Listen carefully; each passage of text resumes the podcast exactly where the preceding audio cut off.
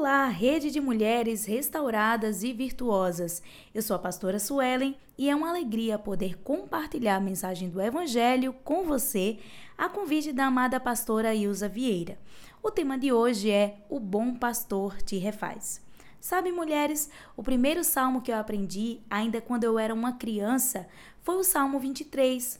Nele temos a imagem conhecida de Deus como nosso bom pastor, provedor, nosso salvador. Interessante que quando passamos a ver o Senhor como nosso bom pastor, o fato de termos ele nessa posição em nossas vidas faz com que de fato nada nos falte. Isso inclui não faltar saúde, alegria, não faltar vida e paz. Agora, eu tenho uma observação a fazer com você. Você percebeu, você notou que a primeira coisa que o bom pastor faz é nos fazer deitar em verdes pastos? O salmista escreveu no verso 2 assim: ele disse: Ele me faz deitar, ele me faz repousar em pastos verdejantes. Quando você permitir que o Senhor seja de fato o seu bom pastor, ele levará você a pastos verdejantes, ele te fará deitar, de descansar, repousar, pois ele de fato é o Jeová Jirei, o Senhor que provê, ele é o Deus proverá. Amém? Ele conduzirá você a águas tranquilas e aí você vai poder beber, você vai poder se refrescar.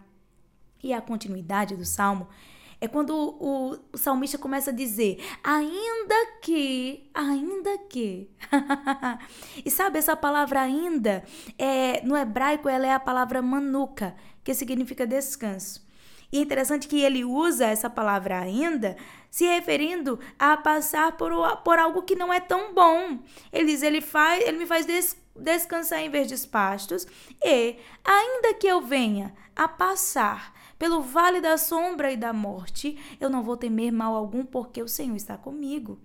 Então, quando ele usa essa palavra ainda, a palavra manuca no, no hebraico, descanso, ele quer dizer para a gente não sair desse lugar. Que lugar é esse, pastora Suelen? O lugar de descanso, querida. O lugar onde você descansa na vitória que ele já conquistou para você na cruz. Vocês estão comigo aqui? Preste atenção, não é por coincidência, sabe, que muitos dos milagres de cura de Jesus aconteceram no sábado, o dia em que Deus tinha falado para o povo de Israel lá atrás considerar como um dia de descanso. Em Mateus, no capítulo 12, versículos 10 até o versículo 13, a gente vai ler a história de um homem que foi curado da mão atrofiada. Já no Evangelho de Lucas, no capítulo 13, versículos de 10 a 13, nós lemos sobre o milagre da mulher que estava encurvada por 18 anos e Jesus chama ela para o meio e aquela mulher é curada na mesma hora. E no mesmo Evangelho de Lucas, já no capítulo 14, a gente vê a história de um homem que foi curado de hidropsia e ele foi curado após Jesus questionar aquelas pessoas que estavam ali ouvindo ele. Jesus pergunta: é lícito curar em um dia de sábado? Veja. No Evangelho de João, agora no capítulo 5, versículos de 2 a 9, a gente vê outro homem com uma enfermidade que acompanhava ele, sabe quanto tempo? 38 anos, queridas.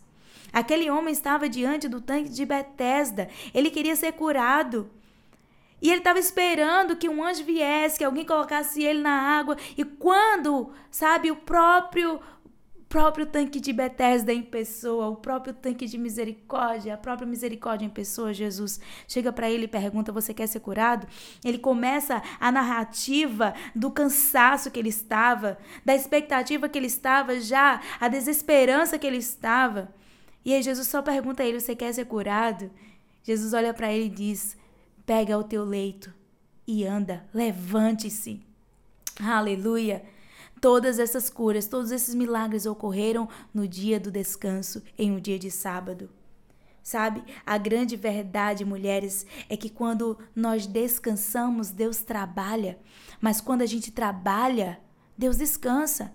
E eu não sei você, mas eu, eu não posso me dar ao luxo de não ter Deus trabalhando em todas as áreas da minha vida.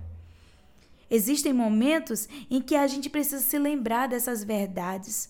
São verdades ouvidas, são verdades que foram repetidas ao longo dos anos e, por mais simples que elas pareçam, são verdades poderosas e a gente não pode se esquecer. Talvez você, quando começou a ouvir esse podcast e me viu falar que iríamos comentar sobre o Salmo 23, talvez você disse: Ah, ah pastora, eu já conheço. Ah, já sei esse salmo, disse qual é salteado. Eu aprendi é, quando eu era criança também. Sabe? São verdades simples, sim, mas são verdades poderosas. E por, por serem verdades poderosas, a gente não pode esquecer, porque se a gente esquece, a gente deixa de desfrutar a profundidade das promessas. A verdade, amadas, é que quando as lutas e adversidades chegam, a tendência que nós temos é tentar trabalhar com a força do nosso braço. É ou não é? A gente é mulher, a gente tenta resolver do nosso jeito. A gente tenta resolver do, da nossa maneira. Mas eu quero lhe dizer nesse podcast que há um poder extraordinário quando a gente entra no descanso. O estado de cansaço, mulheres, ele é tão perverso, é tão pesado que destrói a esperança e anula a fé. Mas o estado de descanso nos coloca de pé, nos coloca de fato naquele lugar conquistado por Jesus na cruz. Entenda, descansar não é ficar inativa. Descanso não é inatividade. Descanso é uma atividade dirigida pelo Espírito Santo, onde você permite que ele, o Espírito Santo, possa te guiar no que você tem que fazer.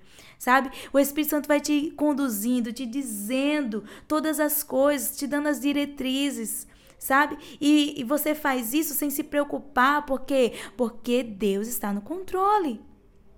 Então você quer, você quer saber, sabe, como viver essa vida abundante? Permita que o Senhor seja o seu bom pastor. Permita que o bom pastor te refaça. Ele te refaz, ele te coloca no lugar de onde você nunca deveria ter saído, no lugar de provisão, de cura, de satisfação, de vida abundante, de paz e alegria, onde você pode dizer como o salmista em outro salmo: Em paz me deito e logo pego no sono, porque só tu, Senhor, me faz repousar em segurança. Você que está cansada, você que está sobrecarregada, você precisa entrar no lugar de descanso. Sabe, na cruz, Cristo ficou de pé, sustentado apenas pelos seus pregos, pela, pelos pregos nas mãos, pelos pregos nos pés. O corpo dele foi tomado de dores, de enfermidades, a alma dele foi angustiada. Por que, que ele passou por tudo isso? Já parou para pensar? Para nos colocar no lugar de vitória, no lugar de descanso. Então, permita hoje que o bom pastor possa te refazer.